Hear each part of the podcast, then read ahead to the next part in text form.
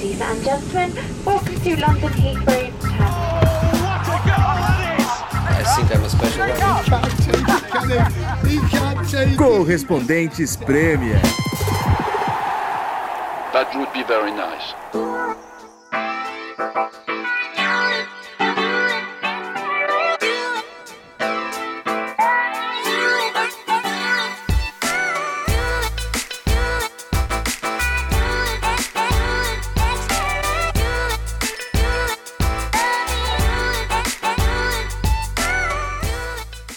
Olá, companheiros do Correspondentes Premier. Voltamos a falar da Inglaterra. Aqui é João Castelo Branco.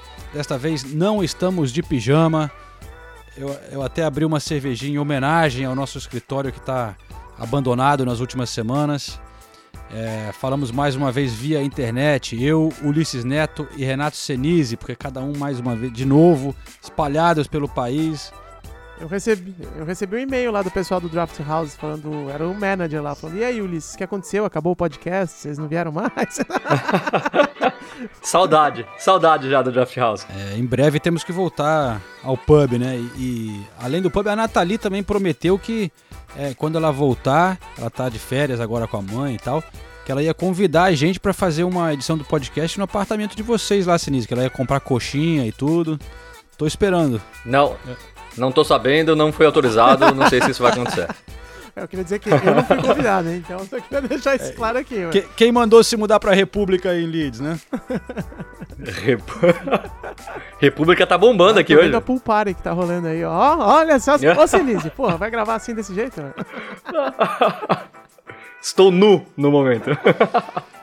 Eu não sei quem tá pior, se é o Senise em Leeds ou se é o Marco Silva no Everton. Deus, so, Solskjaer no Manchester United ou Pochettino no Tottenham, hein?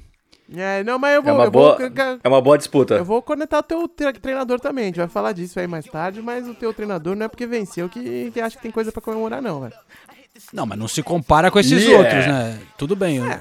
Yeah. Não compara, mas tá, velho. O Arsenal tá naquele padrãozinho São Paulo, né? Ganhou, mas ainda não convenceu ninguém, né? Eu, mas ó, esse início, esse início de Premier League é tão louco que o Arsenal tem um pontinho só a menos que o Exatamente. City. E, é o, e, o, e o Nai é questionado e o Guardiola, lógico, nunca vai ser questionado. Só pra gente ver como tá tudo errado nesse início de Premier League é no seu Liverpool, né? É, mas o, o Guardiola tá perto do que, do que Jesus Cristo estaria pro futebol, né? No futebol, né? É quase uma unanimidade, né? É, e... não, mas tem muito a ver também com a, a qualidade do jogo, né? Que, pô, é, é, verdade o que você falou, Luiz. Não, Arsenal não tá jogando muita coisa, né? Tá ali ganhando e tal, mas realmente eu concordo, não tá convencendo ninguém, né? O... Mas vamos lá, do, dos três, rápida pesquisa. Quem tá mais pressionado? Solskjaer, Pochettino ou Marco Silva? Não, Marco Silva, o que ele está fazendo ainda como treinador do Everton é uma boa pergunta, né, cara? Porque já era pra ter caído, honestamente falando. Sei que a gente defende aqui a permanência dos trabalhos e não sei o que lá, blá blá, mas né, não tem a menor condição, né? Eles vão esperar o que? O time ser rebaixado pra trocar o treinador? É. Tá, o Ulisses foi de Marco Silva, você, João? Marco Silva, sem dúvida. Vai, vai, ser, vai, vai cair, eu acho. Quatro derrotas seguidas, está na zona de rebaixamento. Não provou nada, porque o Poquetino, pelo menos, né? O cara, a gente sabe que é um é, grande é um baita, baita técnico, já fez muita coisa aqui na Inglaterra, apesar de não ter títulos, né? Mas aí é outra história. Mas o Corneta Europa, que já participou desse programa, fez um tweet sensacional falando o seguinte: o Tottenham tem um plano firme de não ganhar nada. e o Pochettino está entregando nisso. Então ele vai continuar no comando da equipe. o Senise não gostou muito da piada, mas enfim. Eu achei muito sem graça, Corneta Europa. Vamos melhorar esse, essa piada aí. O, o, o Solskjaer está terrível, mas eu, no Manchester United não faz tanto sentido mudar, eu acho que tá num... O Everton contratou pra caramba, né? Tem, tem um elenco mais arrumadinho ali. O Manchester United é meio que uma bagunça que tá sem direção há anos, né? Tá um negócio meio. É. O Everton tem um plantel de um, um, plantel de 250 milhões de libras, né, cara? Um time de 250 milhões de libras é, é pra gente fazer uma conversão rápida aqui, dá 1 bilhão e 250 milhões de reais. Nem o Flamengo sonharia com um orçamento desses, pra vocês terem uma, uma ideia, né? Então, realmente, eu acho que o Marco Silva tá fazendo uma hora extra ali, incompreensível. Os sinais já começaram a aparecer, né? No- Não nessa- na rodada passada, se não me engano, que ele falou, não, tenho respaldo total da diretoria. No Brasil, pelo menos, a gente sabe que quando o treinador fala isso, né? Quando vem os cartolas dizer que o treinador tá, tem o respaldo da diretoria, é porque ele vai cair.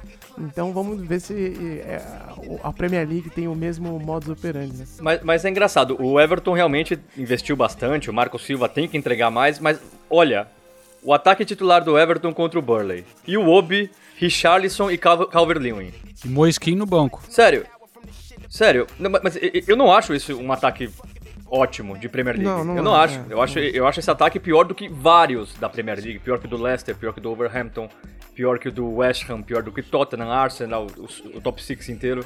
Então, não adianta gastar só também, né? Tem que gastar bem. Eu não sei se o Everton gastou bem. É lógico que é fácil falar agora que, que tá numa má fase, mas. De novo, eu olho a escalação do Everton e não acho o Everton um time em condições de lutar de, de igual para igual, por exemplo, com o Overhampton ou com o Leicester. Eu não acho. Nem com o West Ham. É, o Calvert-Lewin, né, é, é um jogador engraçado, porque ele teve uma participação boa nas seleções de base da Inglaterra, chamou a atenção, mas também, ele ainda é muito novo, mas já tá na sua segunda temporada, né, cara? O mais até, acho que até a terceira, na real, ou é a segunda? Bom, enfim, vou- de qualquer maneira, já jogou muitos jogos e não consegue entregar nada.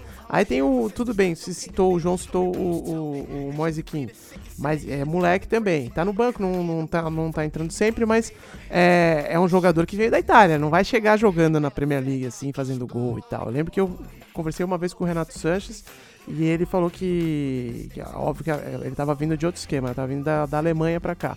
Mas a primeira coisa que ele falou, ele falou, cara, a liga inglesa é muito diferente de todas as outras. Você chega lá, se você não tiver, chegar no meio que desesperado e sabendo o que você vai fazer, desesperado de sabendo correr do jeito que os caras querem que você corra, do jeito que você porte em campo e tal, você não vai conseguir fazer nada lá e eu não consegui. Ele, o Renato Sanches fala que foi uma das piores decisões da vida dele ter vindo pra Inglaterra, né? É, e eu acho que o Moise também vai precisar de no mínimo tempo. Então você, é o que o Senise falou, quando você olha os nomes, você fala, é, é, não sei se também se o, o plantel, embora seja tão caro, seja o ideal pra conseguir fazer alguma coisa na É, Inglaterra. pensando bem, um clube que contrata Walcott e Iwobi não merece, né? Acho que merece. Sabe o que, que merece? merece contratar o Lingard em janeiro agora, Pra completar ali o. Né? Aí sim, hein? Aí vai ser um ataque brilhante, hein? Tem o Alexis Sanches também. Ai, meu Deus do céu, hein, cara. Mas, mas É. bom, o, o, o City, cara, que é, um- é uma situação estranha, né? Vamos, vamos começar no, nesse City Walls. Senise tava lá, Nathalie tava lá, né? Porque, pô, não dá pra. Quem vai questionar o Pepe Guardiola, né? O cara, que nem o, o Ulisses falou no início, é o Jesus Cristo. O cara é um gênio do futebol, mas. É. Sei, tá, tá um. Senise, você que tava lá, você acha que dá pra botar essa- esses tropeços do City é, a culpa nas- no- na- nos desfalques, que claro, a defesa tá né, sem o Laporte, sem os Stones, o Otamendi, porra, o cara é um desastre, né? É, ou você acha que o Guardiola tá, tá vacilando em alguma coisa também? Ah, eu, eu acho que o Guardiola tá adotando uma tática nessa temporada de mudar bastante o time. Algo que ele não fazia nas duas últimas temporadas. E é, é mais ou menos o que eu falei do Everton. É fácil falar depois que perde. Só que você vê o time do City, é um time muito mudado em relação à temporada passada. E ele não precisava mudar tanto. Já tá, com- como você falou, com os desfalques do, do Stones e do Laporte. Então, por que colocar o Cancelo, sair jogando com ele na esquerda e não o Zinchenko? Não que eu ache o Zinchenko um ótimo lateral esquerdo, acho ele lateral esquerdo normal. Só que ele tá acostumado a jogar já com o time. N- não é uma mudança a mais. E o mesmo vale pro Bernardo Silva, começou no banco. Com um time tão desfalcado, Bernardo Silva foi o jogador mais importante da temporada passada. Então, por que não começar com o Bernardo Silva? Então, é, é lógico que teve falha do Otamendi. É bom falar do Fernandinho. O Fernandinho jogou muito bem, apesar do City ter perdido por 2 a 0 Foi disparado o melhor da defesa. O Otamendi foi terrível, mas a verdade é que o City não criou muito. O, o City toma o gol já na segunda metade do segundo tempo. Até lá, o City não criou tanto. A, a principal é, chance foi uma falta do Davi Silva, um lance de bola parada. Então o City não, realmente não jogou muito bem. O Mares, que vinha bem nas últimas partidas, apagadíssimo. O Agüero praticamente não tocou na bola e quando tocou finalizou mal. O Sterling talvez o que mais tentou, mas também longe de ser o Sterling é, que encantou na temporada passada. Então, eu, eu acho que a falha do Guardiola, se existe uma falha, ele mudar mais do que precisava. É um time que já tá com desfalque, então ele podia colocar os caras que aguentaram a barra é, na temporada passada. E, e, porra, parabéns também pro Wolverhampton, né, cara? Que o Nuno começou com, empatando vários jogos, né? demorou para começar a ganhar, mas agora acho que são quatro vitórias seguidas, se não me engano, levando em conta todas as competições. Tem Europa League e tal. O time começando a jogar e, pô, foi lá pro Etihad, né, cara? Partiu para cima do, do, do, do City. Aquele, o Traoré muito rápido nos contra-ataques, né, fazendo os dois gols, mas o, a jogada do Jimenez também deu um drible ali no Otamendi para dar assistência pro Traoré, sensacional. É, pô, legal ter o Wolves de volta, que foi um time que na temporada passada foi o time de fora dos grandes seis ali que mais tirou pontos dos grandes times, né? E mais uma vez mostra que tem esse potencial de, de ir bem contra o, o, os grandes, né? Impressionante como o Wolves conseguiu. É... Não, que, que, que atuação do Wolves. Eu fiquei impressionado positivamente com a disciplina dos jogadores de novo, o City não criou tantas oportunidades. O Wolves o tempo todo bem na partida. No, no primeiro tempo, teve dois contra-ataques assim absurdos que o Cutrone, o Cutrone perdeu a primeira chance. Aliás, o Cutrone, grande contratação da temporada, mas para mim não, não, merece por enquanto ser titular desse time. O Jimenez está até jogando um pouquinho deslocado por causa do Cutrone e o Cutrone para mim tem apresentado um futebol que vale a pena ele ser titular. É lógico, o Diego Jota tá machucado, então talvez seja por isso, mas o Cotrone, é. para mim, tá, tá, tá, bem fraco nesse início de passagem pelo Overhampton, mas impressionante o Overhampton, impressionante como o meio-campo é seguro, como o Ruben Neves domina o meio-campo, o João Moutinho também. É, olha, é bom realmente ver o Overhampton de volta, porque é um time muito forte, é um time muito bem treinado pelo Nuno. É, e o Cotrone, só para fazer o adendo aqui, é outro caso, né? De moleque que vem da Itália, que também talvez não esteja ainda à altura da liga em que ele se encontra no momento. Mas vamos ouvir, a Nathalie falou com os dois professores depois, começando pelo Pepe Guardiola e depois pelo, com o professor Nuno Espírito Santo. Vamos ouvir o papo da Nathalie com eles. Mesdames, messieurs, bonjour. Good morning. Good morning, America. Coast to coast. Start of the day. Vitória do Wolves em cima do Manchester City aqui no Etihad Stadium. Eu estou com o Pep Guardiola. Pep, Ah, Man City es, es, un equipo muy inteligente que sabe buscar uh, buenas soluciones, tiene buena lectura de, del partido siempre. ¿Qué piensas que pasó hoy con el juego de, de Wolves que dificultó un poco la, la búsqueda de las soluciones?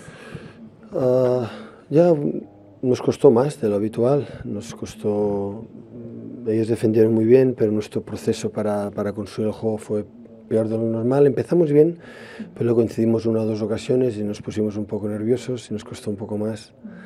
Y nuestro proceso fue, fue un poco más difícil, pero es lo que hay. Levantarnos, a veces pasan estos partidos y hay que seguir. ¿Puedes hablar un poquito de los dos goles de ellos? Porque mm, parecieron un poco similares, no sé si es... Cuando tú atacas sin estar organizado detrás, cualquiera te gana. Es decir, somos un equipo estructurado para para estar organizados. Si nos vamos solo para a la brava, pasa con 0-0, la gente te pide, quieres atacar y ellos con espacio son, son muy peligrosos, ellos y todos. Entonces hemos de atacar siempre con cierto orden y al final pues lo perdimos. Hablábamos la última semana de que Liverpool es Liverpool y, no, lo que se pasa con ellos es lo que se pasa con ellos, pero uh, aún con 30 partidos, uh, ahora 8 puntos, uh, ¿qué es importante para City mentalmente? Ahora es ir van a la selección, descansar y cuando vuelvas volver a, a, trabajar, a intentarlo, a trabajar fuerte, a preparar bien los partidos y a intentar ganar partidos. Eso es lo que haremos.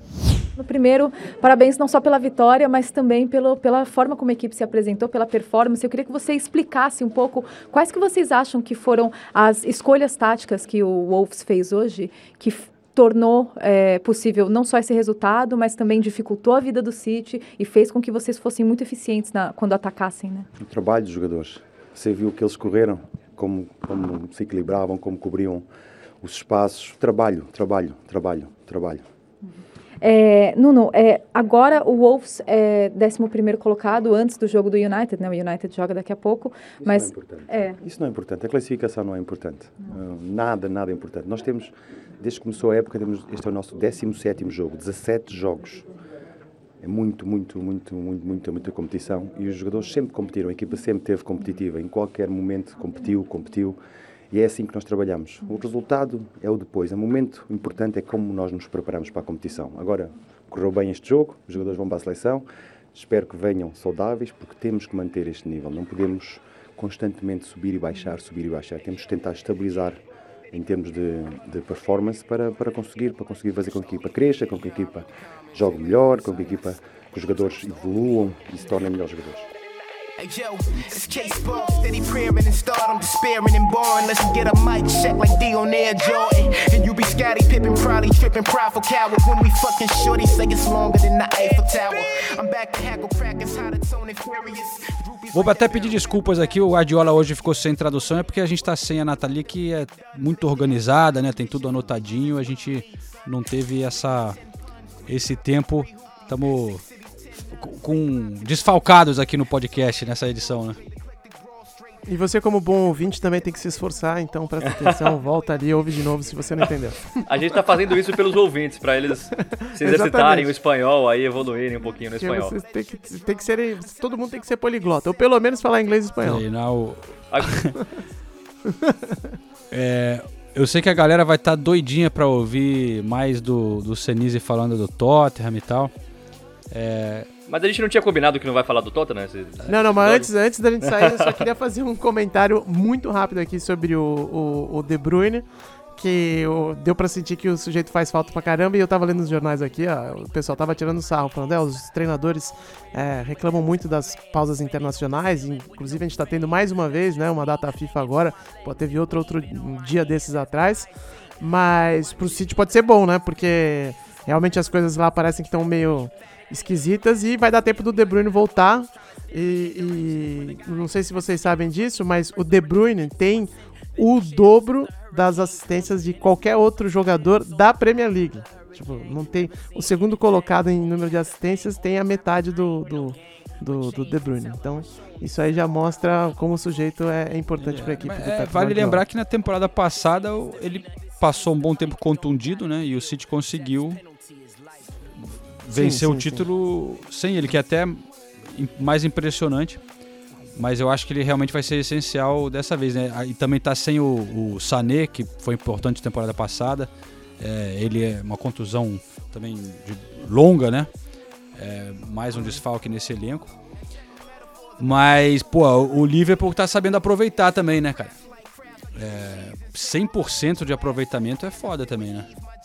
É, e citando o, o, mais uma vez os jornais ingleses, adorei a descrição aqui de que eles falaram quem compra o ingresso para ver o jogo do Liverpool já tem garantia de emoção, porque os jogos também estão sendo decididos ali na, é, na, na, na, bacia das almas, vamos dizer assim. É, é, e com sorte de campeão também, né? E com sorte de campeão, é. é. O, o Liverpool fez um bom jogo, não foi um jogo brilhante, mas o Liverpool criou mais que o Leicester. Agora, quando o Leicester empata o jogo aos 35 do segundo tempo você pensa, é, agora complicou. Aí no último lance, muito, muito se discute esse lance aqui na Inglaterra. É, a maioria das pessoas acha que não foi pênalti do Albrighton no Mané.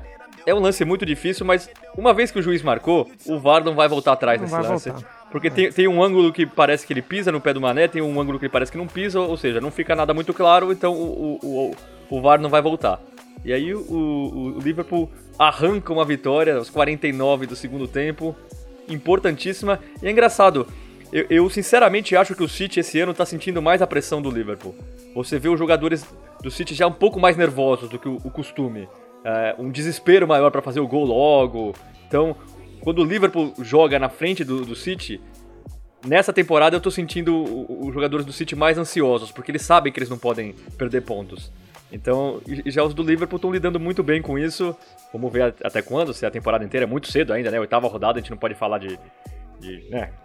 O título tá, tá ganho, mas é impressionante o que o Liverpool faz. Arruma jeitos de ganhar e até caras que não estão jogando tão bem, não estão participando tanto. O Milner não tá nem sendo titular. Aí é titular, dá um baita lançamento pro Mané abrir o placar.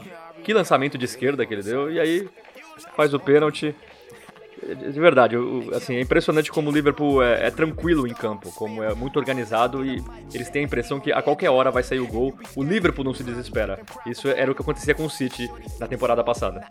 Mas a gente tá. Tudo o que você falou é verdade, tá muito cedo, ainda tá começando e tal, mas a gente é, tem que lembrar que na era da Premier League, ou seja, desde 1992, nunca um time abriu tanta vantagem nessa altura do campeonato. Então, de novo, o Senise tem total razão ao dizer que o campeonato ainda tá é, nos seus estágios iniciais, só que o Liverpool tá abrindo uma vantagem aí que é pouco comum pro futebol inglês, né?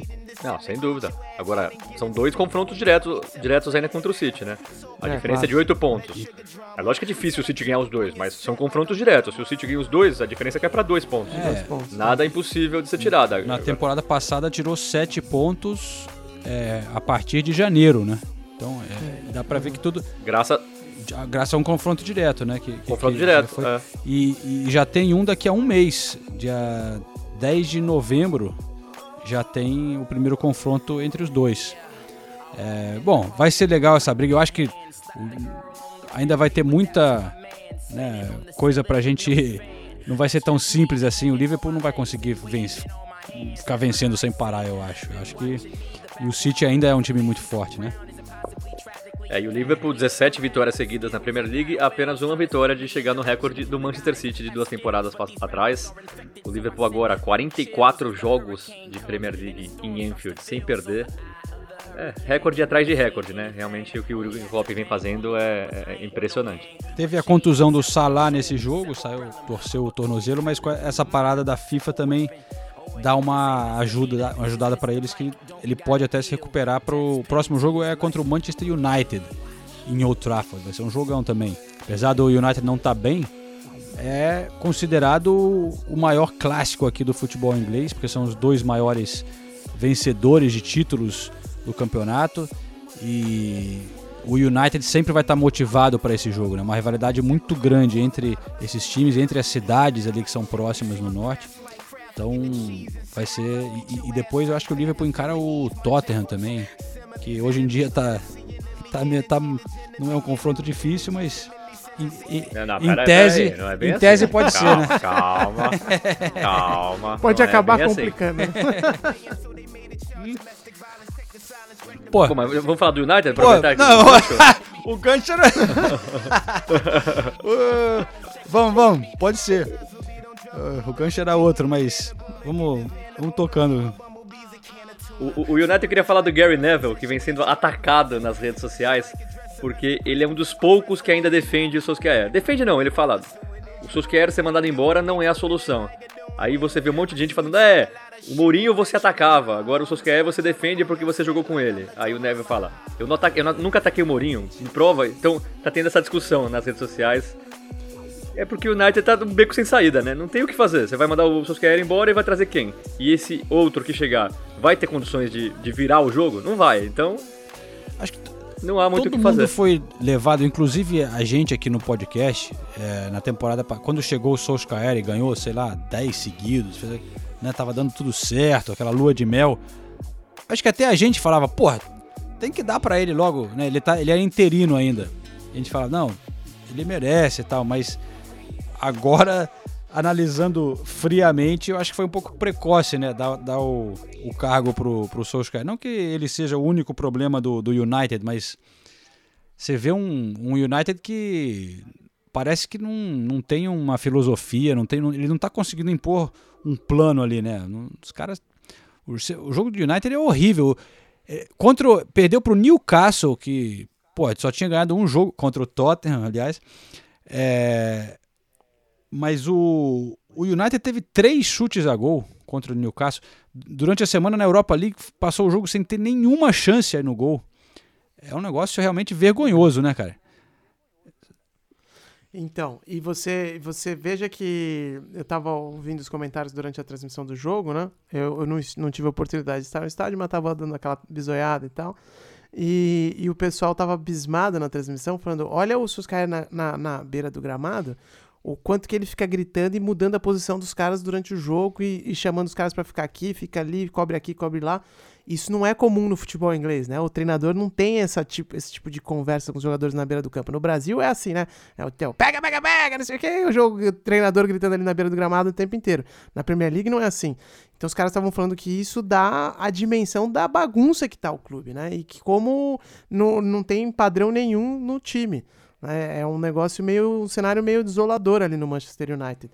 E para vocês sentirem o drama ainda maior, é o que tem, o que eu tenho visto de gente, de torcedor do United, é, analista, o pessoal que a gente conversa, toma breja e tal, falando, cara, todo mundo tirava sarro do Mourinho, mas se você parar para pensar, o Mourinho, em muita coisa que ele falava da situação do Manchester United, ele estava correto. Entende? Tinha muita coisa que ele apontava ali, que ele estava certo que a gente tirava sarro dele. Inclusive, vocês se lembram que aqui na Inglaterra todo mundo tirava sarro quando ele comemorou ter ficado em segundo lugar, né? No, no campeonato. E o pessoal falou: ah, o, o Special One agora está comemorando vice, né? E no final das contas ele falava: ele, vocês estão tirando um barato de mim porque vocês não sabem o que acontece no time, o que está acontecendo por trás. Ele sempre né, falou, ele, desde o início ele falou que o, o clube era uma bagunça, né? E tava é. Tava no passado ainda, que precisava mudar muita coisa internamente. E, e aí parecia Exatamente. que o Mourinho estava resmungando, né? Que ele estava resmungando, mas não é. A gente está olhando hoje e você fala, porra, o Mourinho tinha razão, entendeu? Ele também não. Se lembra que ele não, não, não gostava do Pogba e também o pessoal metia o pau. E no final das contas você vai vendo que o cara tinha várias, várias uh, coisas que ele falava ali. É, tinha, ele tinha muita razão. O jeito que ele comentava sobre o, o, o, Rashford também, né? Que ele não era o, cara para jogar na posição que todo mundo estava querendo, de ser ali um, um, um 9, por aí vai. Então tem muita coisa que o Mourinho citava que você vai ver hoje em dia e você fala, é, realmente tiraram sarro achando que ele estava é, vivendo os dias de Vanderlei Luxemburgo dele, mas não é bem assim, né? É, e, e, se você comparar os últimos, tem a estatística rolando aí, né? Se os últimos jogos do Mourinho comparando com os jogos do Solskjaer desde que ele foi oficializado, o Mourinho tem aproveitamento melhor com o Manchester United. Então. E, e já que a gente está falando de, de, de, de, dessa, desse tema, um que ele também não era muito é, é, fã era o Andreas Pereira, né? E a gente também tá vendo que o Andreas Pereira não sei, cara. Ele já teve bastante chance lá no United. Tudo bem que ninguém tá jogando. Mas não sei, cara, também se ele tá num nível suficiente para jogar ali no, no outro Trafford, não, cara. Não sei o que vocês acharam aí dessa última atuação dele. Eu acho que ele também não tem nível para ser titular do, do United. O problema é que não tem opção, né? As poucas opções que tem estão machucadas. O que eu falei do Everton vale pro, pro Manchester United também. A gente olha a escalação: McTominay, Fred, Andreas Pereira, Juan Mata, David James, Daniel James e Marcus Rashford. Desculpa, isso, e, e, esse time não é melhor que o Leicester, esse time não é melhor que o Wolverhampton, esse time não é melhor que o West Ham. Então fica difícil, mas ao mesmo tempo o Solskjaer precisa ter alguma saída. Ele insiste sempre no mesmo esquema, esquema de jogo, no 4-2-3-1, que não está dando certo. Então, pelo menos tenta mudar alguma coisa, né? E ele, ele parece sem ação ali. O, o, United, o que o João falou é verdade, o United não cria chances de gol. Contra o Newcastle, que é um time fraco, o Newcastle, o, o, United não conseguiu criar chances de gol. O problema não é nem tanto a defesa, o problema é o ataque. O ataque não faz mais de um gol há, há muito tempo. Então, o que se espera do, do, do é pelo menos tentar mudar alguma coisa. Mas ele nem tentar tenta. E o, o, o João deu a, a, estatística aí do, do, do sendo pior que o Mourinho. Nos últimos, 14, nos últimos 15 jogos de Premier League, o United ganhou só 14 pontos. É um número baixíssimo. E o Solskjaer precisa fazer alguma não. coisa. Ele não é o principal culpado? Acho que ele não é, mas alguma coisa ele precisa fazer para tentar mudar. É, no momento está a dois pontos da zona de rebaixamento.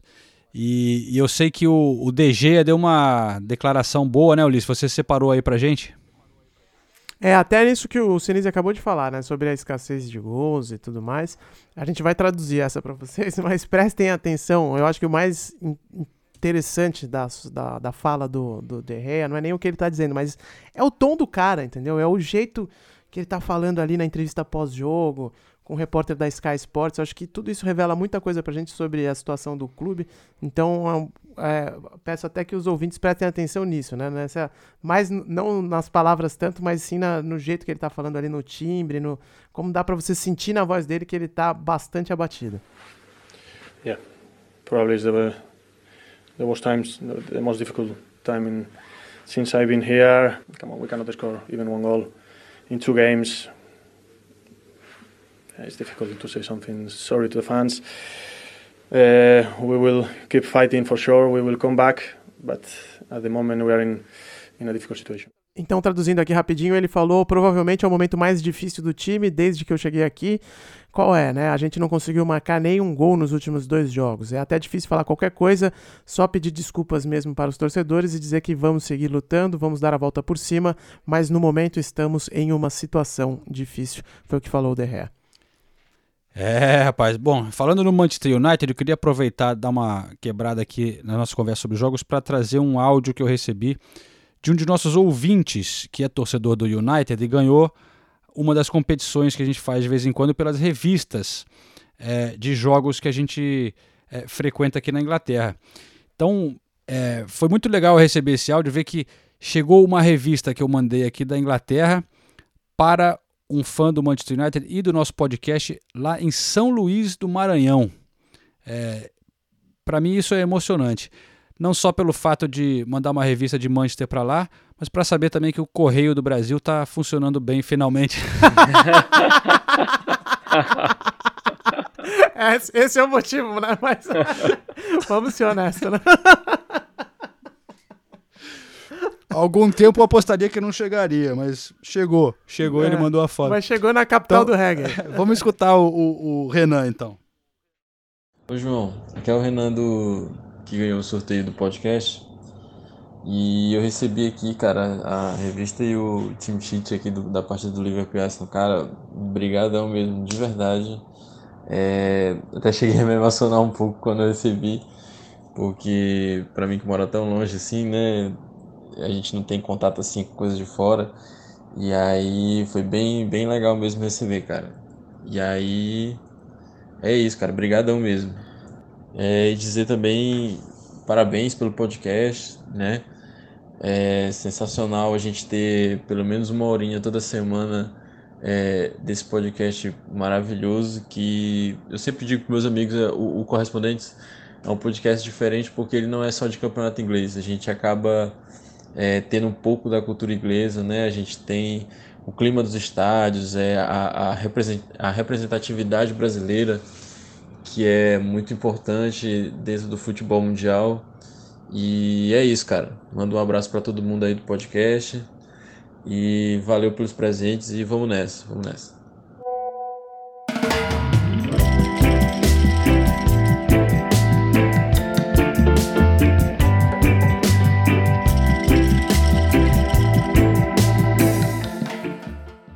Essa de ser capital do reggae eu não sabia não, Ulisses. Eu Vou, quero. Eu, eu curto um reggaezinho, vou, vou ter que visitar lá o é, São Luís. Não, São, e, São Luís é do caramba, é legal pra caramba. Né? Pra encerrar no WhatsApp aqui, ele falou assim: valeu, não sei o quê. Manda um abraço alemão pro Senise. Ah, meu Deus do céu. Se eu, eu não, sou, soubesse, teria cancelado essa revista aí, Eu não tô inventando. Aí, tá vendo? Senise, você tá apanhando no, nas redes e tudo, tá não?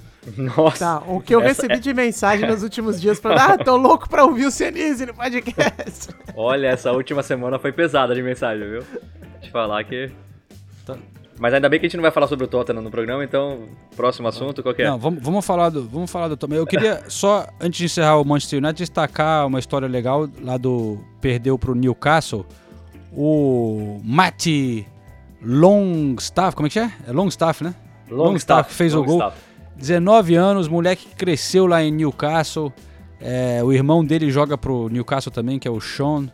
Então tava os dois irmãos jogando, os caras que cresceram lá na cidade, o cara vai e mete um gol na estreia dele como titular na Premier League, um golaço contra o Manchester United.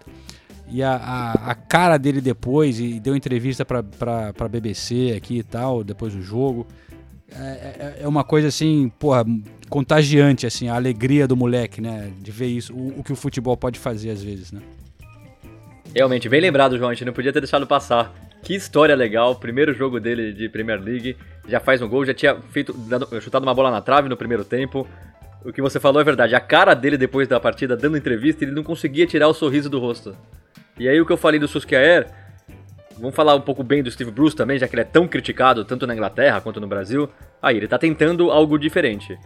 O time tomou de 5 a 0 do Leicester, ele criticou os jogadores, falaram que muitos deles se entregaram no segundo tempo, então o que, ele fez? Tentou mudar alguma coisa. Colocou o moleque, deu certo. Segunda vitória do Newcastle na, na, temporada, na Premier League. Engraçado que contra dois times do top 6, né? Como o João já falou, primeira vitória contra o Tottenham, agora contra o United e o Newcastle sai da zona do rebaixamento. O Tottenham ainda conta top 6?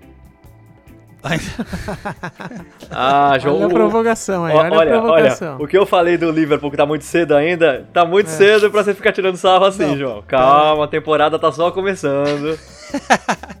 tá só começando, só acabando pro Tottenham, porque. Não, sério mesmo, vamos. Vamos, vamos falar um pouco do Tottenham agora. A gente já falou muito nos últimos episódios, né? A gente não precisa se, se estender porque a, a coisa meio que se repete um pouco, mas para mim, é, essa derrota pro Brighton é, é, quase não pior do que perder pro Bayern de Munique, mas é, você tem um resultado como aqueles na Champions League. E aí o importante de um time que ainda tem vida é mostrar uma reação, né?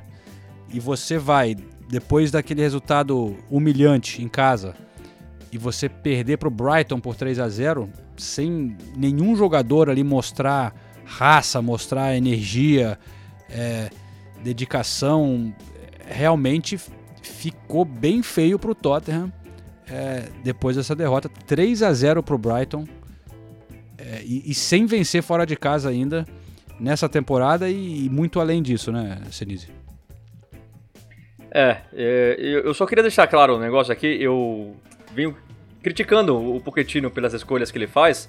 E eu recebi muita mensagem, como a gente falou, gente falando, é, tá certo, o Pochettino tem que ser mandado embora.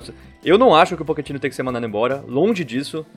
Para mim, o Pochettino não deve tudo que ele fez pelo clube já há cinco anos e meio, e não, só, não é só por gratidão. Eu realmente vejo no Pochettino um cara capaz de sair desse momento ruim. Eu realmente acho que ele ainda é capaz. Agora, ele continua fazendo escolhas erradas. Depois do, do, do, atropelo do Bayern de Munique, ele faz algumas mudanças, mas ele tira o Harry Winks, que para mim é o, é o jogador que mais luta no time do Tottenham. Tanto é que ele sai depois do jogo é, pedindo perdão para a torcida, é um cara formado nas categorias de base. Então ele tira o Harry Winks e coloca o Sissoko na lateral direita. Ou seja, os únicos dois que vinham funcionando para mim, os dois volantes, o Sissoko e o Harry Winks, o Harry Winks vai pro banco e o Sissoko deslocado. E aí o Ndombele, que não consegue marcar ninguém, continua no, no, no time titular. E o Eric Dyer, que não jogava há muito tempo, porque vinha jogando muito mal, entra meio perdido ali no meio campo. Então eu ainda contesto as escolhas do Pochettino, isso não quer dizer que eu acho que ele deva ser mandado embora. Continuo contestando e vou contestar sempre o Lucas Moura no banco, entrou no segundo tempo, com o jogo estava perdido, fez uma boa jogada, obrigou o Matt Ryan a fazer uma ótima defesa no chute de fora da área. Então eu continuo contestando escolhas do Pochettino, mas eu não acho que ele deve ser mandado embora. É, eu acho que ele ainda tem condições de tirar o Tottenham desse buraco. É, vai ser um grande desafio, né? Agora, ele conseguir dar essa volta por cima. Mas é uma coisa que no Brasil pode parecer meio estranha, né? Porque quando um time chega num momento como esse, geralmente o que acontece é o técnico ser mandado embora. Mas aqui na Inglaterra a gente tem vários exemplos de que isso não sempre acontece e você com técnicos como Arsene Wenger, Alex Ferguson é o maior exemplo disso, né? Recebe, tem a chance pelo trabalho que ele já mostrou, a capacidade que ele tem de você é, dar uma mudada no. Pô, chega, às vezes acabou um ciclo ali de um time e você tem que dar uma refrescada, mudada. Talvez tenha uma temporada que não vai ser tão boa, mas você aposta no trabalho desse cara, em vez de ficar mandando embora toda hora. Resta ver se realmente o Tottenham terá essa paciência. Não é um, um clube que, que consegue vender muito facilmente jogadores, o dono é, é uma fominha ali, né? Não, não vende facilmente e se o Poquetino vai ter também é, vontade de ficar e completar, porque ele é um cara que sempre também ele tem, você vê que ele é super dedicado com o Tottenham, mas também sempre deixou as portas abertas ali quando vinha um Manchester United da vida, o Real Madrid. É, não acho impossível que ele chegue uma hora e fale, ó, oh, eu acho que aqui já deu, tal, esse dono aí não vai me dar a liberdade para mandar tantos jogadores embora quanto eu, quanto eu quero. E então, cara, não sei, não sei o que vai acontecer, mas ele ainda tem o apoio da torcida aqui sem dúvida, né? Mas é, é engraçado que o discurso dele mudou é, ele não tem mais atacado, ele não tem dado mais indireta. Depois da partida ele falou, olha, é um momento ruim, é o meu pior momento em cinco anos e meio de trabalho, mas a gente tem que ter uma mentalidade positiva, a gente vai sair dessa, é, não tem nada de entregar os pontos, então ele não reclama mais. Talvez porque ele saiba que ele também tem boa parte de culpa nisso e ele vai trabalhar para resolver. Agora, eu acho inaceitável continuar. Por exemplo, o Alderweireld, o, o terceiro gol, a facilidade que o Connolly passa por ele. É, ele já tinha jogado muito mal contra o, o Bayern de Munique. É difícil entender. A gente que acompanha o Tottenham desde o início da temporada falando que o clima estava estranho, que tinha alguma coisa errada. Mas o, o que é exatamente, ninguém, ninguém consegue ter certeza. É, jogadores que queriam sair, tudo bem, mas o, o queria saber, sair faz duas temporadas e temporada passada ele fez, jogou muito bem. Por que, que, por que, que nessa temporada todo mundo caiu tanto de produção? É, é difícil entender o que está acontecendo. Mas alguma coisa está errada e eu acho que o Pochettino tem condições de, de mudar. Continua fazendo escolhas erradas, mas uma hora ele, ele deve acertar. Tem um torcedor do Arsenal que é amigo nosso, até já participou do podcast, que é o, o Tim Stillman, em inglês, mas casado com uma brasileira, mas ele é blogueiro também do Arsenal, conhecido entre a comunidade que segue o Arsenal, que botou um tweet para mim é, resumiu uma parada engraçada, assim. Ele falou, eu não sei se no momento é, eu tô gostando mais de ver o Arsenal jogar ou o Tottenham jogar. Porque para o torcedor do Arsenal tá meio assim, porque o Arsenal não tá tão bem assim, que tá empolgando pra caramba, mas aí você, no dia seguinte, você liga e vê o Tottenham é. apanhando de 3 a 0 É quase mais prazeroso pro torcedor do Arsenal do que ver o jogo do próprio time, cara. É... E só para falar do Loris, é uma lesão assustadora, né? No, no... A imagem é Horrível, muito forte. Né? mas pelo menos não teve fratura, foi um deslocamento no cotovelo, foi uma lesão bem menos grave do que a mensagem, do que a mensagem, do que a imagem parecia imagem, é. ser. É. É, a previsão aí é de cerca de três meses fora, menos mal. Foi realmente difícil de ver. Eu tive que editar duas vezes os lances desse jogo e eu não consigo ver a imagem. Eu, eu coloco lá a imagem e não olho, porque, nossa, dá uma aflição. É horrível. É, e, é, e aí fica sem o Lloris até o, o, ano que vem, pelo menos, né? É, vira um ano sem ele vai, vai ter que jogar com o Gazaniga, que até temporada passada entrava bem, nessa temporada entrou e não tá muito seguro.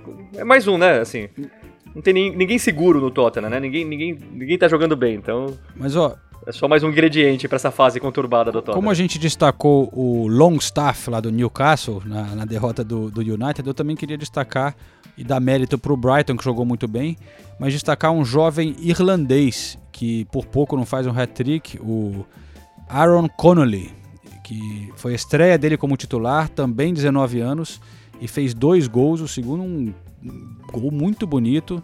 É, parece que pô, tem uma promessa aí para o Brighton e para a Irlanda também, para a seleção irlandesa, que já teve bons jogadores aqui na Premier League, né? Teve o, o próprio Tottenham, teve o Robbie Keane durante muito tempo, né? Que atacante, porra, que deixou, foi um dos grandes atacantes aqui da, da Premier League, outro irlandês. Beleza? Chega de Tottenham, não, não precisa ficar, né? Botando, esfregando sal na ferida do, do Senise. Coitado. É, acho que já deu, né? Já falou muito de Tottenham no, nos últimos programas. Eu tenho certeza que depois da pausa internacional a gente vai falar menos, porque o Tottenham vai voltar. Ou não? É. Se voltar, a gente vai falar bastante também, pô. Vamos ver. Mas. É, bom, eu tava assim, no, no jogo do Arsenal esse fim de semana, falar rapidinho do Arsenal então. É, eu consegui falar depois com o Gabriel Martinelli, que vinha arrebentando na Copa da Liga, na Liga Europa. E, pô, vou até passar uma, um desabafo aqui de bastidores, que depois da partida eu fui falar com o assessor lá do Arsenal, um cara muito simpático, mas que não resolve nada. É, e aí. Como pô, todo bom assessor. É, eu tinha mandado um e-mail para ele falando: e aí, pô, vamos. Chegou a hora da gente falar com o Martinelli, né? Porque quando o Martinelli chegou no Arsenal, eu falei, pô, posso, vamos marcar uma entrevista com o Martinelli? Ah, a gente quer, a gente quer que esperar ele começar a jogar um pouco, vamos dar um tempo pro moleque, né? Repente, quando ele começar a jogar, fazer um golzinho, aí, aí a gente conversa. Aí beleza, aí fiquei quietinho. Aí, porra, passou uns meses, cara tá jogando na liga, meteu gol, todo mundo falando dele. Aí eu falei, bom, e agora?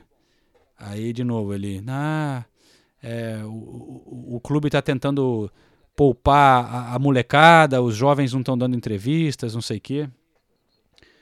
Aí eu até fiquei meio. Eu falei, porra, você sempre fala isso, cara? Ele falou, não, mas como assim? Aí ele ficou meio ofendido. Como assim sempre falo isso? quem mais? Com quem mais? Eu falei, ó, o Edu, por exemplo, o Edu chegou aí. É, vocês falaram que estão blindando o Edu, não sei o que, que não pode dar entrevista, mas com, com certeza podemos fazer, só que agora não, daqui a pouco, né? E, e aí, enfim, aí ele ficou meio bravo comigo, mas aí no fim das contas acabamos chegando a um, a um acordo ali que eles iam trazer o, o Martinelli depois do jogo para mim. Pelo menos eu falei com ele depois ali da partida. É, ele entrou no segundo tempo, tal, porra, muito aplaudido pela torcida. É, a galera realmente curtindo o, o, que ele fez, jogou muito bem nos jogos da Copa. É, nesses jogos, ele mostra bom. Cara, eu, eu, quando você vê ele ao vivo, assim, você não dá nada, né? Um jovenzinho pequeno, assim, até, mas no campo ele tem personalidade, a camisa cai bem nele, ele mostra uns ótimos toques na bola, rápido também. Já deu para ver que ele sabe finalizar bem. Eu acho que é uma, uma ótima promessa aí pro Arsenal. Então vamos, vamos escutar um pouquinho do, do, do jovem Martinelli depois dessa vitória do Arsenal por 1 a 0. Como que está sendo para você, aos poucos, é, começar a entrar nesse time do Arsenal? Ah, eu só tenho que agradecer a Deus pela oportunidade, o professor e a todo o grupo que me acolheu bem desde o começo.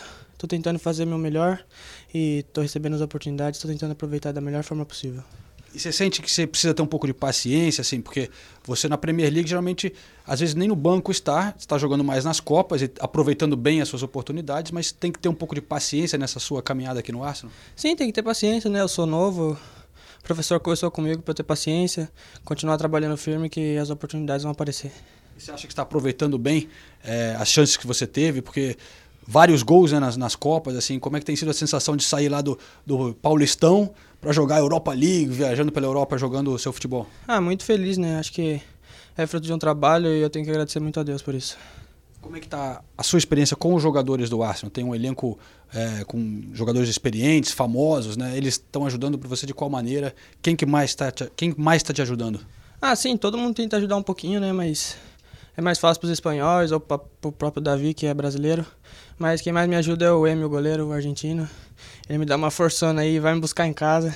É um companheirão. Difícil essa adaptação? Como é que tá sendo para você? Ah, não, tá sendo tranquilo. É, tenho ele, o Davi, tá sendo tranquilo para mim, todo mundo me apoiando. De boa. O que você imagina nos próximos anos para você aqui? Ah, fazer carreira aqui, né? Tentar virar um ídolo aqui. And yo, I persevered and learned a lot. Trials tribulations daily. Loading clips and taking shots. Most these niggas try to play me. It's kinda hectic on the daily, baby. People shady. It's like depression. My confessions, fuck it, baby. Pay me. A couple friends of mine Bom, aí o Martinelli foi, foi um bom resultado pro Arsenal, 1 a 0 sobre o Bournemouth, primeiro gol do Davi Luiz, né, com a camisa do Arsenal, tal. Foi bom não levar gol depois de alguns jogos é, cheios de erros da defesa e tal, mas eu concordo com o Ulisses que ele falou no início do, do episódio que o, o, Arsenal ainda não tá. O Nai não tá convencendo, a torcida do Arsenal não consegue entender exatamente o que, que o Nai. qual é a proposta dele, o que, que ele tá tentando fazer. Qual é o plano? Que, qual é? é? Tem um time bom e tal, pode até ficar ali no top 4, mas não. A gente não vê uma grande evolução, né? né? Nesse trabalho desde que ele chegou, que já tem um tempinho agora. É, eu só a minha reclamação é só porque eu sou um, um cara exigente e eu não torço para nenhum time da Premier League. Eu vejo, eu assisto hum. os jogos porque eu acho, não, porque eu acho legal mesmo. Eu assisto porque eu gosto hum. de ver. Né? Hum. É uma posição mais confortável a minha, né? Pra ver jogo ruim, eu fico vendo os jogos de São Paulo no Brasileirão, entendeu? Então, é só por isso que eu reclamo aí do time do, do, do Arsenal, porque os resultados até que não são tão ruins, né? Mas o time, como o João falou, você não vê não vê um padrão ali, você não vê qual é o plano do cara, né? Não dá pra, pra, pra entender, né? Então, se fala, o que, que é? O que, que você quer fazer, né? Você quer ter posse, você quer de bola, você quer jogar marcação de pressão, quer aquelas coisas todas que a gente sabe, né? Não vou entrar nos meandros uh, táticos, porque essas, essa é a seara do Senise e não a minha. Mas é, você vê o jogo ali, você não consegue entender nada do que tá acontecendo, né? Então, é, fica meio desolador para quem tá assistindo o jogo só porque gosta de ver bom futebol, né? Mas agora, é, são 17 vitórias do Nai no Emirates Stadium desde que ele chegou. São números muito, muito bons. é, ele inicia a segunda temporada dele, o Arsenal no Emirates Stadium é realmente muito É um forte. caldeirão, aquele clima lá do Emirates é. Ninguém segura. velho. Olha, por falar nisso, só voltando é, ao City, eu, eu- eu fui no jogo do City, olha, realmente tem, tem, tem hora que dá vontade de, de deixar o estádio, assim. Porque a torcida Falando em do clima Over- ruim, né? É, a torcida do Overhampton cantou muito. A, gente sempre fala que os visitantes são mais barulhentos, mas a do Overhampton, assim, eu fiquei surpreso, assim. é, eles não pararam de cantar um segundo. E a torcida do City absolutamente em silêncio o tempo todo. O tempo todo. Isso é triste aqui na Inglaterra, realmente. É. Pô, um time que ganhou tanto no- nos últimos tempos. A, a torcida podia ser um pouquinho mais empolgada, né? Não, não custa nada. E tentar ajudar o time. O time tava precisando, né? Visivelmente tava tendo dificuldades durante o jogo. Então, tenta dar uma animada no time, mas não. Quieta o tempo todo. É, mas essa daí eu acho que a gente nem precisa falar mais, porque a gente já falou tantas vezes aqui, o pessoal já. Acho que isso não. Realmente, alguns clubes não, não, não vai ter como mudar. É. Bom, vamos rodar então um pouco, dar um giro por umas outras, uns outros jogos. É, vale destacar a vitória do Chelsea sobre o Southampton, lá em Southampton, 4 a 1 Time do Lampard começando a se encaixar aí, hein, galera. E, ô Ulisses Neto, sabe quem fez o último gol lá? Batshuayi, rapaz! Michi Batshuayi. Esse daí, olha, que boca santa, hein, velho? Foi só eu criticar o cara, nunca mais deixou de fazer gol, tá sempre ali bola na Tá de rede. volta. O Lampard preferiu botar o Batshuayi do que o Giroud depois, quando ele quis botar um outro atacante ali pra mudar um pouco. É, Mas a molecada continua arrebentando lá. Não, que atuação do, do Chelsea. Pô, o Southampton é um time chato de, de- de jogar fora de casa. Faz 4x1, Tammy Abraham, é, 8 gols, é, artilheiro isolado da Premier League. Mason Mount, 4 gols na Premier League também. Agora, O Fantasy agradece. Muita gente, muita gente criticando o William no começo da temporada e o William jogando muita bola. O Lampard falou sobre ele depois da partida, disse que ele é o melhor do Chelsea no- nas, ulti- nas últimas rodadas. E olha que com o Abraham fazendo um gol atrás do outro, mesmo o Malt jogando bem dessa maneira. O Kalum Otsodoy foi titular, deu uma ótima assistência também pro Abraham no primeiro gol. E, o- e o Lampard falar isso do William mostra que, né, vamos acalmar as críticas. E o Jorginho também, o Jorginho participa de três gols. A jogada inicia com o Jorginho em três dos quatro gols. É, o, Chelsea tá jogando muito bem, não é pouco bem. E a gente fala desde o começo da temporada, né? Os resultados talvez não fossem tão bons no início, mas o time já vinha jogando bem. O, o- o João falou que não vê o Arsenal evoluindo, o Chelsea evolui a cada partida, até quem sai, quem sai do banco entra bem. Foi o caso do Batshuayi, o caso do Pulisic. O quarto gol foi uma ótima tabelinha entre o Batshuayi e o Pulisic. Outra jogada começou com o Jorginho. Então, assim, quatro vitórias seguidas do Chelsea, juntando todas as competições. Time crescendo muito, cheio de jovens, tá muito legal de ver esse Chelsea jogar. E, e você estava falando desse elogio do Lampard pro, pro William, é, Senise, tinha chamado a atenção minha também. Eu até achei aqui é, uma das aspas do Lampard que vale a pena é, passar para a galera aqui, que ele elogia muito é, o trabalho do William sem a bola.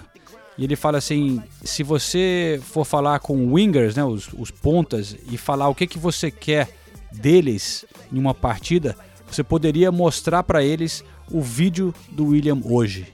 Que seria um exemplo do que você espera de um jogador nessa posição. Ó, eu nem tinha lido essa, essa declaração do, do professor Lampard, mas eu ia falar um negócio bem nessa linha, porque eu acho que é muito difícil, a gente não vai encontrar um treinador que fale mal do William, porque o William é muito profissional, né? E é o cara que se comporta ali dentro do campo e fora do campo também, na casa dele. Já a gente já contou aqui, tava lá, a gente tava na casa dele uma vez gravando uma entrevista, ele falou: "Não, ó, tem que acelerar porque daqui 20 minutos chega o, o fulano de tal, que era o, o treinador dele de fazer só exercício pro core ali, né, pro pro abdômen ali, pro núcleo, ali, onde a gente tem a força no, no nosso Parece nosso eu, velho. Trompa, Amanhã eu né? vou começar pi- Pilates pela primeira vez. Amanhã. Então, Pilates é bom É pro core, aí. tá vendo? Aí, aí- aí- aí, pra comemorar isso, você tá tomando uma cervejinha agora. É, ué. Mas é isso, o William, é pra- o William é, pra mim, é o operário padrão do futebol. É o cara que, velho, é sério, que tá ali pra fazer o trabalho dele e tal, blá, blá, blá. Nem todos os jogos ele vai arrebentar, mas ele pelo menos vai se dedicar em todos os jogos, né? Então eu acho que é isso que os torcedores gostam, os, desculpa, os treinadores gostam muito no, no William e que às vezes os torcedores não sabem apreciar. né? Mourinho adorava o William, adora o William, né? Elo- É, Elogiava pô. ele pra caramba. é, manteve relação com ele depois que saiu, queria levar ele pro Manchester United e tudo. É, é verdade, é legal ver ele voltar a jogar bem, porque, como você falou, ele é um cara muito dedicado, simpático, brasileiro que mais jogou né, pelo Chelsea, completou 300 jogos pelo Chelsea é, no jogo antes desse daí.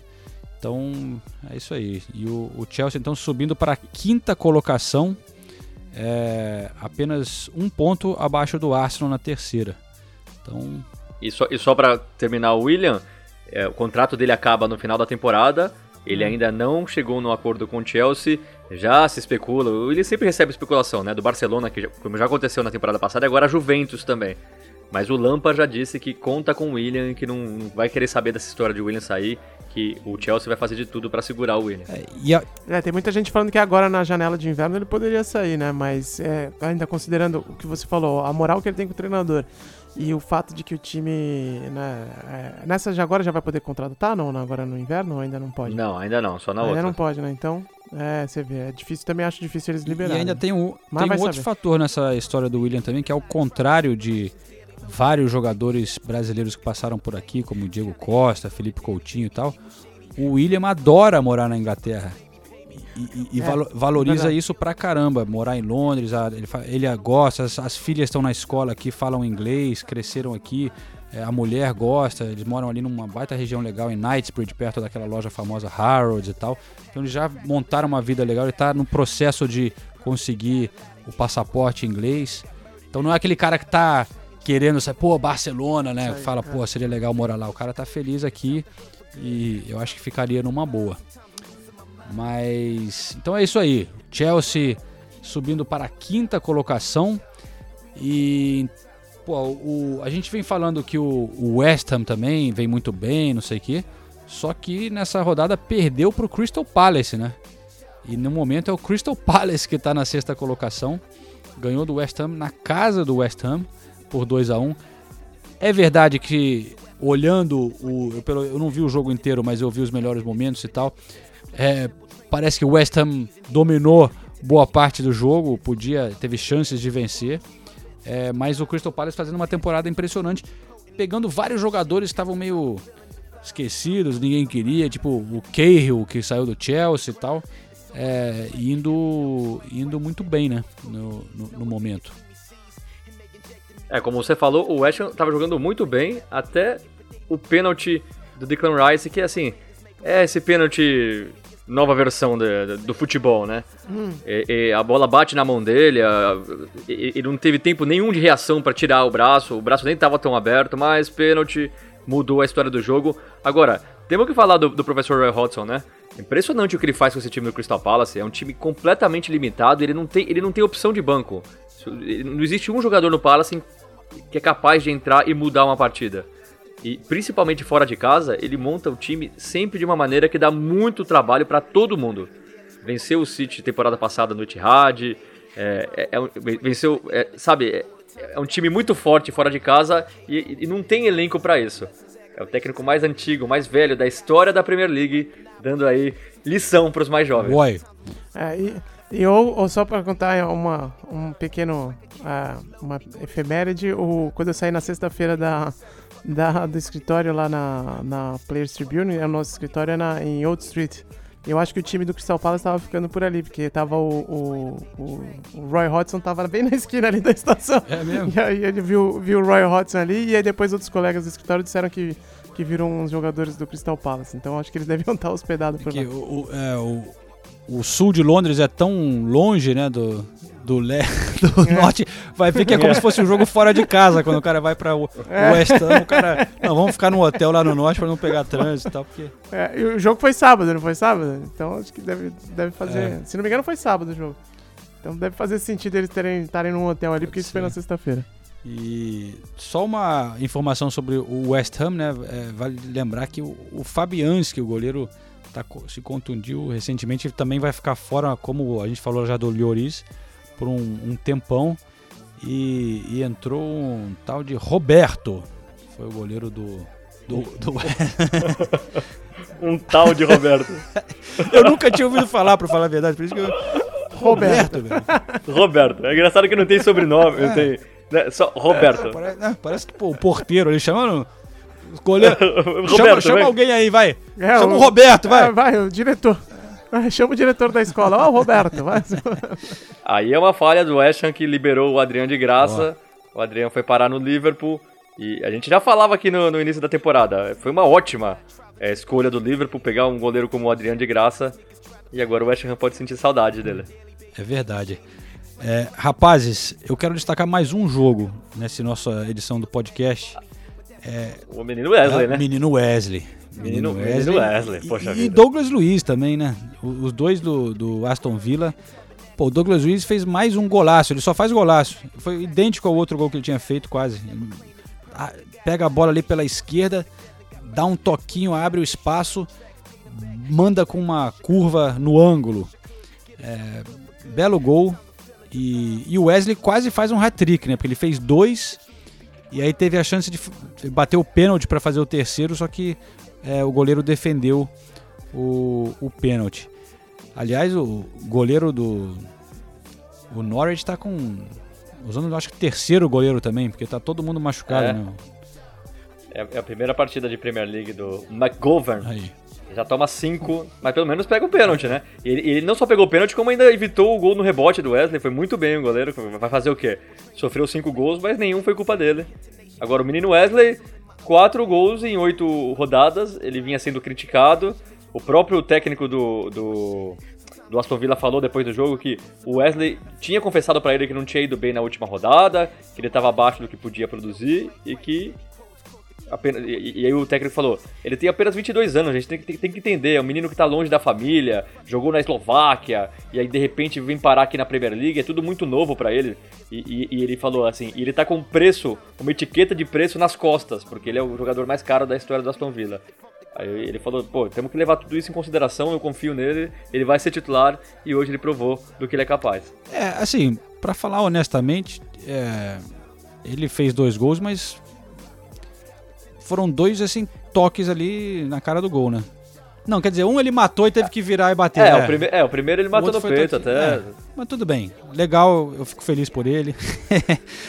Mas, mas, mas é que o Gene Smith, o, o- treinador do Aston Villa, realmente vinha sendo pressionado por. Pô, por que, que você tá insistindo com o Wesley? Só porque ele é o cara mais. Aí mete gol, dá uma aliviada, né? Mete dois gols, dá uma bela E aliviada. deu entrevista em inglês depois pra, na- no Match of the Day aqui, o programa da, da BBC, eu achei legal, cara. Acabou de chegar. Menino, já menino Wesley, É, personalidade. E, e aí o, um outro também, o Grealish é um outro cara, porra, esse jogador vale ficar de olho nesse, nesse cara, mano. O, o Grealish é, fez o terceiro gol, se não me engano. Bonito gol, esse é um muito bom jogador, o, o meia do, do Villa. É, o Aston Villa tem o Grealish e tem o Algazi também, que também tá fazendo uma ótima Premier League, deu assistência pro Wesley no primeiro gol. O, o, o, o Villa realmente tem um time melhor e já tava jogando melhor do que os resultados vinham mostrando, então agora o Villa, o Villa ganha, se afasta um pouquinho da zona do rebaixamento e agora tem um pouquinho mais de tranquilidade. É verdade. Então é isso aí, galera. Te- E, Ulisses, teve seleção brasileira aqui na Inglaterra nesse fim de semana também, É Isso né, cara? aí. Opa, teve seleção brasileira jogando Opa, bem. o Willis tá dormindo ali. Não, não tava Opa. dormindo não, tava prestando atenção atentamente. Eu só queria dizer o seguinte, teve jogo da seleção brasileira na Inglaterra, o Brasil ganhou, o Brasil jogou bem e mais, hein, velho. Teve o estádio lotado, né, cara? Então, o maior público da seleção inglesa fora do Wembley. É, a gente convidou uma jornalista para participar do nosso podcast, que estava lá. Ela era a única lá acompanhando a seleção brasileira, a Olga Bagatini, e estava acompanhando para o site Dibradoras. Acompanhem as Dibradoras nas redes sociais, também o trabalho que elas fazem acompanhando o futebol feminino é bem bacana. E a Olga traz o relato dessa partida do, de Brasil 2, Inglaterra 1, jogando aqui na casa delas. Foi um resultado bem interessante para a seleção brasileira. And yo, I persevered and learned a lot. Tribulations daily, loading clips and taking shots. Most these niggas try to play me. It's kinda hectic on the daily, baby. People shady. Olá, pessoal do Correspondentes Premier. Meu nome é Olga Bagatini e eu vou contar pra vocês como foi a experiência de acompanhar de perto o jogo entre Brasil e Inglaterra em Middlesbrough no último sábado. A seleção feminina ganhou por 2 a 1, com dois gols da Debinha, nesse que é considerado o maior desafio e o maior teste da era Pia Sanhogin, a treinadora que assumiu no final de julho logo após a Copa do Mundo. E mesmo sendo o desafio mais importante da seleção até o final do ano, eu era a única jornalista brasileira presente. Fui como correspondente das Gibradoras e me chamou muita atenção a ausência da imprensa brasileira nessa partida. Ainda mais se a gente considerar a, a, como a, a cobertura da Copa do Mundo foi é, intensa e também os, torneios, os duelos amistosos que a seleção fez no Pacaembu no final de agosto, é, teve uma, uma, presença bem massiva da imprensa. Então chamou atenção, é, não só a minha, mas a dos jornalistas ingleses que estavam lá, que eu era a única brasileira. E por bem ou por mal, isso acabou me dando muito acesso e liberdade ali para conseguir conversar com as atletas na zona mista, para conseguir fazer as perguntas que a gente queria fazer para a Pia. É, então foi bem interessante nesse aspecto. Claro que é uma pena para a seleção feminina como um todo que a gente é, leve futebol feminino a sério só na Copa e na Olimpíada, né? Deixar aí o meu apelo para que a gente siga cobrindo isso de perto. É, mas falando um pouquinho sobre o jogo, foi interessante conseguir falar com a Pia, porque no treino que ela fez aberto na sexta-feira, ela já esboçou o time titular com algumas mudanças bem interessantes, como a saída da Andressa Alves e da Ludmilla é, do time titular, elas que foram atletas muito elogiadas pela Pia no primeiro compromisso em agosto. E a entrada da Giovana, que é uma lateral que fez seu primeiro jogo pela seleção principal. É, ela atua no futebol da Noruega, que tem uma organização tática que a Pia gosta muito, que ela quer, já falou várias vezes que ela quer implementar no Brasil. E a Chu também no ataque foi uma mudança. E a Marta, né, que ficou fora dos primeiros compromissos com a Pia porque estava lesionada, mas que sempre foi super elogiada pela treinadora. Inclusive a Pia, antes de assumir o comando do time, falou num evento da CBF que ela tinha o sonho de treinar a Marta. Então foi esse primeiro contato entre a treinadora e a seis vezes melhor do mundo. Um pouquinho da sua estreia com a Pia, como é que foi trabalhar com ela pela primeira vez? Ela já contou que vocês falam segredos em sueco, a gente viu que você é fluente. Ah, foi o mais positivo possível, né? É, a gente, por, por falar a mesma língua, digamos, né, no sueco, a gente tem uma boa comunicação. Falamos bastante antes do jogo, desde o primeiro momento que eu cheguei. É, conhecia a Pia antes, mas não assim como treinadora, minha treinadora, treinadora de, enfim, trabalhar junto. Mas eu acho que está sendo muito legal. E a gente não poderia ter começado melhor vindo aqui na Inglaterra, jogando contra uma equipe muito forte, 30 mil pessoas na arquibancada torcendo contra e, e a gente superou isso, todas juntas, né? Porque a Pia aproveitou é, a oportunidade, fez várias modificações e as meninas conseguiram, do começo ao fim, manter o ritmo e sairmos daqui com essa vitória. Marta, inclusive, que fala sueco fluente por conta dos anos que ela passou jogando nos clubes da Suécia. E a Pia até brincou na coletiva de, de sexta que quando ela quer falar alguma coisa no treino só pra Marta entender, ela fala em sueco. Ela falou assim: ah, a gente tem nossos segredinhos. Ela brincou assim. Mas voltando à partida, o Brasil sofreu muito no primeiro tempo. É, a Pia foi com um esquema que só tinha Luane e Formiga de meio-campistas, com Marta e Debinha abertas. Então o Brasil sofreu muito na criação é, e na transição da defesa para o ataque, não conseguia construir jogadas. É, o Brasil, na verdade, só não levou um gol no primeiro tempo porque a goleira Bárbara estava muito atenta no jogo e porque a atacante Taylor, que estava de titular no lugar da Ellen White, que está machucada, errou muito, muito, muito gol.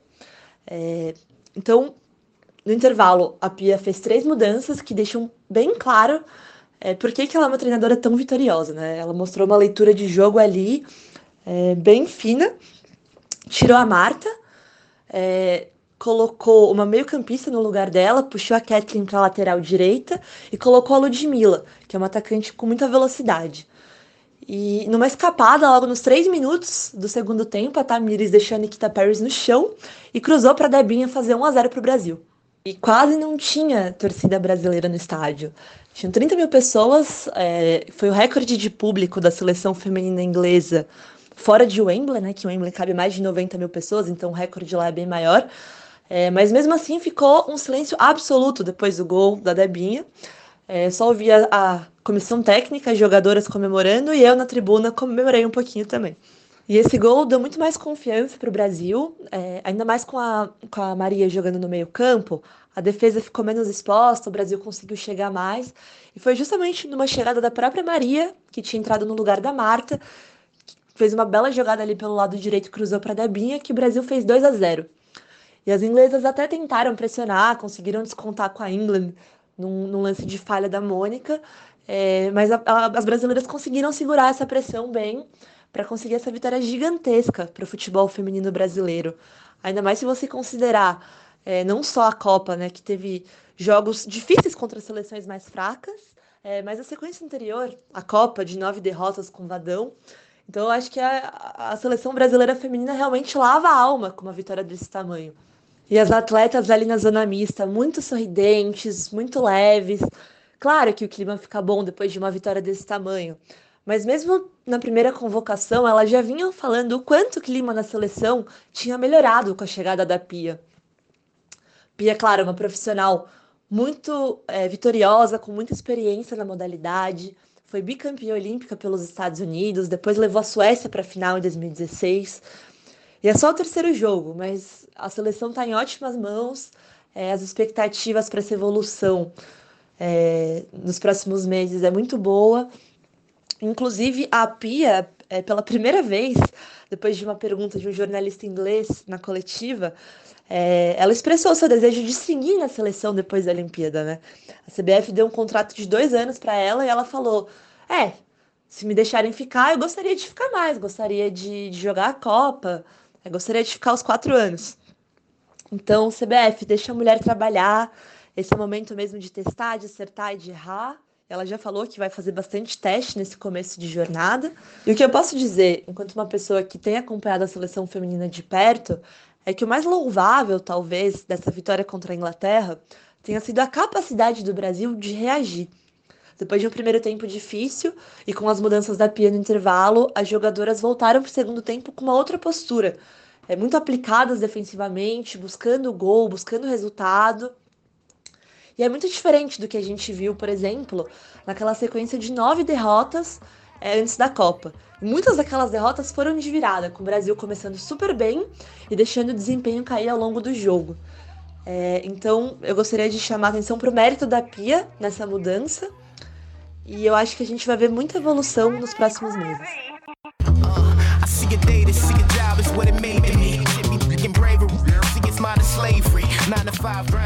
Pô, show de bola, valeu Olga. É, legal ter a seleção por aqui, legal ter a participação também, é, a Olga que está estudando em Londres durante um tempo. Vamos ver se a gente volta a convidar ela, quem sabe na próxima vez no pub, né? A gente precisa voltar pro pub, isso sim.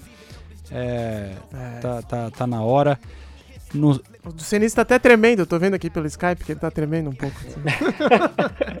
Assim. é porque tá frio em Leeds. E, bom, então a Premier League agora dá uma parada, né, pra data FIFA. Vamos inventar alguma coisa para falar na semana que vem, fiquem tranquilos. É, nesse fim de semana, na verdade, eu estou indo pro o estádio do Tottenham. Eu acho que é, a saída do Tottenham é essa, investir na NFL mesmo, né? Tipo, Tra, tra, ali, ali, aliás, vocês viram, vocês viram a montagem do estádio do Tottenham? Como ele se transforma do estádio de futebol para o estádio de. O campo é retrátil, né, cara? Nossa, mas é muito legal. Cara. O campo muito e a arquibancada também, um pouco, né? Não sei. É... É, é, é sai um pouco da arquibancada, o, o, o, gramado vai por baixo da arquibancada. Ah, é? é? assim, tem, tem, tem, esse vídeo aí, o Tottenham, o próprio Tottenham divulgou, é muito legal. Eu... Pô, já começou, essa semana já teve jogo de NFL lá, né? 7x2, é placar de NFL, não é placar de futebol. o outro estádio que eu vi com campo retrátil era o de São Petersburgo lá. O Brasil jogou em São Petersburgo na Copa. Não sei se você lembra, se vocês lembram lá, vocês estavam lá também. O... Nossa, faz tempo, hein? Não, não sei se vocês lembram de terem visto isso, pa mas o campo é. Pa pa parece que faz 10 anos parece, já que começou a Copa do Mundo. Tanta coisa um aconteceu só, depois. é. Faz um ano só, mas. Eu tinha visto um campo assim na arena do Schalke 04 em Gelsenkirchen. Tem o, o campo sai para tomar sol, assim, do lado de fora, que é um, é um estádio fechado. Ele sai pro estacionamento ah. e aí também aí pode fazer show e tal, outros eventos lá no, no estádio. Então o Tottenham tá. Precisava. Né? É, aqui, aqui na Inglaterra não tem isso porque nunca tem sol, então é. não adianta tirar o. Não, precisavam colocar isso lá no estádio da, da Dona Leila, né? Porque também ele fica prejudicado aí com a quantidade de eventos. É, aí.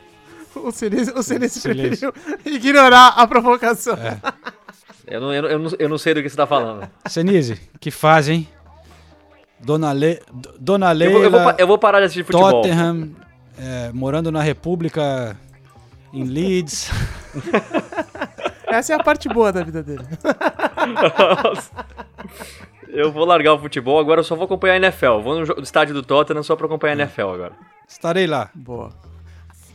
Então, galera, boa noite para os senhores. Valeu, pessoal. Boa semana. É, Amanhã tem uma reunião da ESPN revelando os melhores 100 jogadores, é, de é, tipo top 10 de cada posição. Vou trazer notícias disso no próximo episódio. Boa. Essas listas Mas do sempre são mundo, sempre do mundo Não, ou do da mundo. Premier League? Do mundo. Vou- Os, melhores, os 100 melhores jogadores da atualidade ou de todos Não, os tempos? mom- é, de 2019. De 2019? Pô, interessante a lista, hein? Dá pra fazer uma É, eles legal, pegam é. posição por posição. A gente vai lá, tem voto de todos os jornalistas e público e tal. Mas eu tô indo nessa reunião amanhã. Vou poder revelar alguma coisa na- na- no próximo podcast. Então representa bem o podcast, hein? Você vai colocar o som, né? Olha, você sabe que uma das polêmicas é que o som não estava no, no, no- no top 10 ali. E a gente vai discutir amanhã como é que vai botar ele dentro e tal, se merece. É, isso, isso- É. isso é uma vergonha, né? uma vergonha. Isso, isso é uma vergonha. Eu concordo também que é uma E- vergonha. E, e pelo. Eu tive que votar e tal, né? Em, em- você dá um ranking no- de 1 a 10 em cada posição. E se eu não me engano, no, no short list que eles fizeram, tinha só um jogador. Não, dois jogadores que estão jogando no Brasil, do que, que eu lembre assim de cabeça. Vê se. Chuta aí. Dois jogadores. É, é, é de Dois 2019? jogadores que estão no Brasil. Então, Só que. Ah, Everton Gabi- Cebolinha. é, Gabigol, né? É, Everton Cebolinha. E o Gabigol. Não, é. O Everton e Daniel Alves. Só que não. Não sei se conta porque ele não tava lá, né? Ah, é só pelo nome. Não, o né? Daniel Pelo Alves nome. não dá, é também. É. Pelo nome. Bom, sei lá. pela Não, Copa jogou América, Copa América, né? Mas. É, pode ser pela Copa América, mas sei lá, o Gabigol. Ah, gente, agora, o- o- se a Copa América vai virar parâmetro pra, pra É. jogador ganhar a premiação, pelo amor Mas de Deus. essas listas são. Marcelo tava lá, não jogou nada esse ano também, né? O Marcelo não jogou nada esse ano, não. É. Enfim. É, fica pra minha reunião amanhã.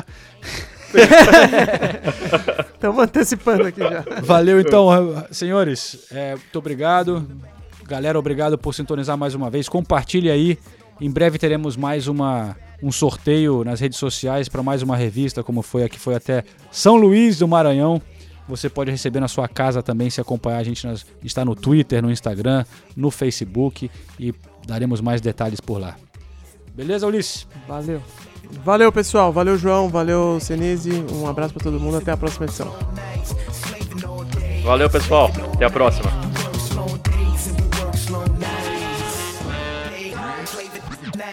Works days, works nights, slaving day, slaving night, works days.